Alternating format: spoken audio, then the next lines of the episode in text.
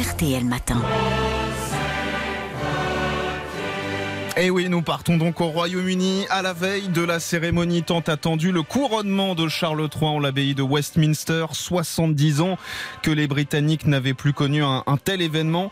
Marie Billon, vous êtes la correspondante de RTL à Londres où l'heure est aux ultimes préparatifs, aux ultimes répétitions. Sa mère s'entraînait en son palais à poser la lourde couronne de 2 kilos sur sa tête. On ne sait pas si Charles III a fait de même, mais au sein de Buckingham Palace, une plateforme aurait été érigée pour qu'il puisse, avec son épouse, répéter les moments clés de la cérémonie avant que l'abbaye de Westminster ne soit fermée au public fin avril. Leurs majestés ont alors pu s'entraîner sur place, comme ce fut le cas ce mercredi. Le roi et la reine répètent en catimini. C'est plus difficile pour les processions qui les accompagneront sur leur trajet avant et après leur couronnement.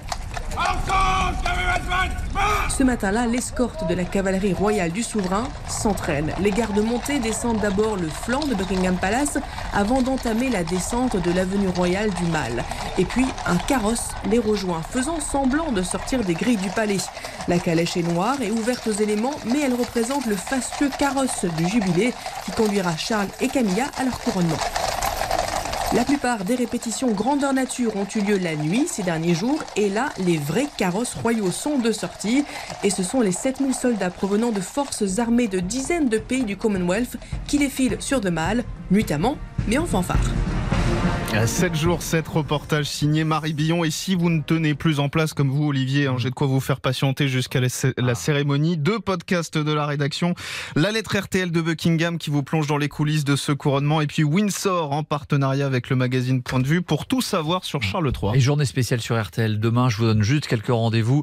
13h, ce sera le couronnement donc euh, du roi avec la couronne Saint-Édouard. 14h, procession jusqu'à Buckingham Palace. Et 15h15, très précise, l'apparition sur le balcon royal. Et dès ce soir, dans RTL Soir, Julien Cellier euh, reçoit euh, l'ambassadrice du Royaume-Uni en France. Elle s'appelle Mena Rawlings.